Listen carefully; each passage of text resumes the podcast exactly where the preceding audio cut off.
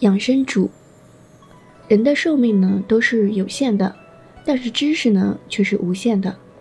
回想我们一直用有限的生命去追求无限的知识，就会累到身心两疲。那么已经追逐知识的人呢，可以说是真的很疲倦了。做了世人所谓的善事，却不去贪图名声；做了世人所谓的恶事，却不至于面对行怒的屈辱。沿着名誉与刑罚的缝隙间形成的道路走，遵循了这条人生的正道，那就可以保养身体，可以保全天性，可以修炼精神，也可以尽享天年。庖丁呢，给梁惠王宰牛，他的手所触及的地方呢，肩膀所靠的地方呢，脚所踩到的地方，膝盖所顶到的地方，皮肉筋骨发出咔嚓咔嚓的声响。运刀之际的咔嚓之声，没有一处不符合音律，既符合桑林的舞蹈，又符合金手的节奏。梁惠王说：“嘿呀，好呀。”你的技巧为何能达到这种程度呢？庖丁放下屠刀，回答说：“我所爱好的是道，已经远远超出了技术的范围。我开始宰牛的时候，所见到的都是整头的牛。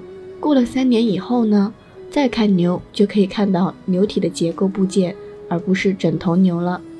时至今日，我宰牛时全凭心领神会。”而不需要用眼睛看，视觉的作用停止了，而身形还在运行。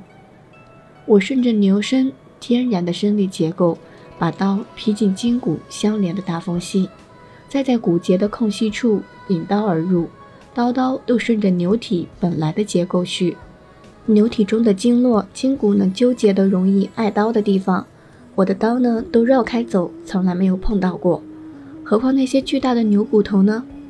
好的厨师一年换一把刀，那是他们用蛮力硬割的结果；一般的厨师一个月换一把刀，那是他们呀硬砍把刀砍断的。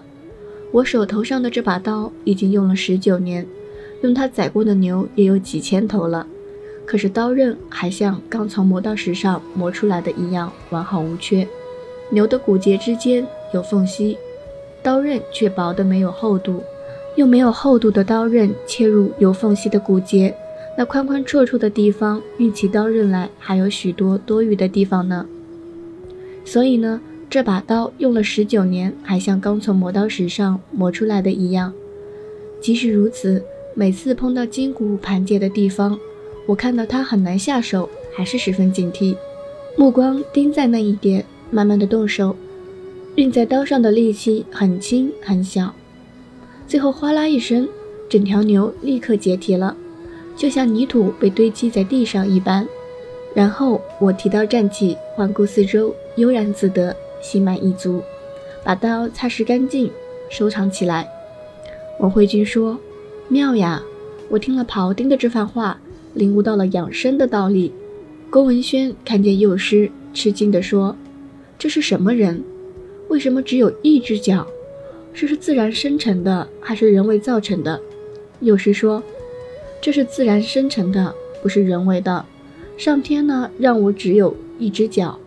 按照一般人的样子，老天是要给我两只脚的。